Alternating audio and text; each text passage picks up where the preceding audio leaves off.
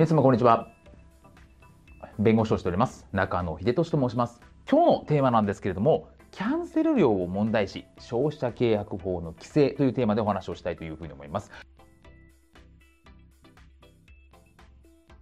これですね、まあ、報道にもあったんですけれども、ジェネシスジャパンというところがですね、まあ、契約においてですね、まあ、修理をキャンセルした場合、まあ、契約をキャンセルした場合には、保険料の35%を徴収しますよ、みたいなですね、まあ、そういう条項がありました。まあ、キャンセル料を取っていたというところでですね、まあ、問題視されたというところの報道がなされましたと。で、まあ、これ何が問題かっていうところはあるんですけれども、まず誰が訴えたかという話なんですが、NPO 法人の消費者機構日本というところについて、このキャンセル料というものが消費者契約法違反なんじゃないかと言ってですね、このキャンセル料規定の廃止を求めて提訴したという話なんですね。で、この NPO 法人、まあ、これ、えー、消費者機構日本というところは、まあ、適格消費者団体というところで、この動画でもお話をしたんですけれども、こういう不当な条項であるとか、法律違反の条項を見つけたときにはですね、まあ、こういうところで、えー、適格消費者団体が訴えることができる。というふうにされていますと。まあ、そういう資格を持った機構になっていますと。で、まあ、これ、消費者契約法違反なんだというところなんですけれども、このキャンセル料に関して、消費者契約法ではどういう規定があるのかという話なんですけれども、消費者契約法の9条1号というのがありまして、そこにキャンセル料の規定がありますと。で、それに対しては消費者契約において、解除をする場合、まあ、契約が終了する場合にですね、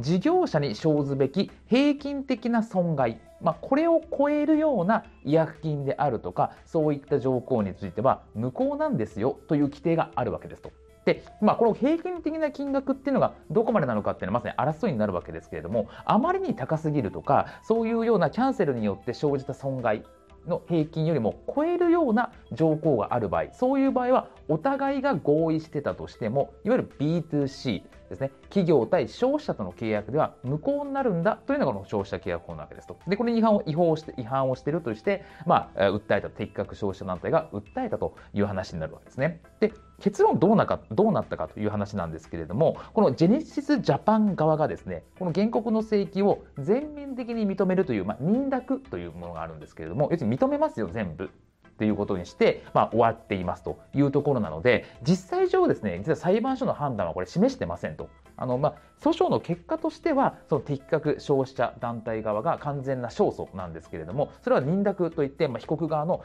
ジェネシスジャパン側が全部認めて、もう修正しますと言ったので、まあ、はい、判決として、まあ、終わっていますというところなんですね。なので、まあ、どういうふうに裁判所これ判断するのか、まあ、35%といったものが高いのか低いのかについては判断はしてないんですけれども、いずれにしてもですね、事業者としては高すぎる違約金とか、契約開始の違約金みたいなものは無効になる可能性があるんですよってことは押さえておおいていいかなというふうに思います。本日も動画をご覧いただきましてありがとうございました。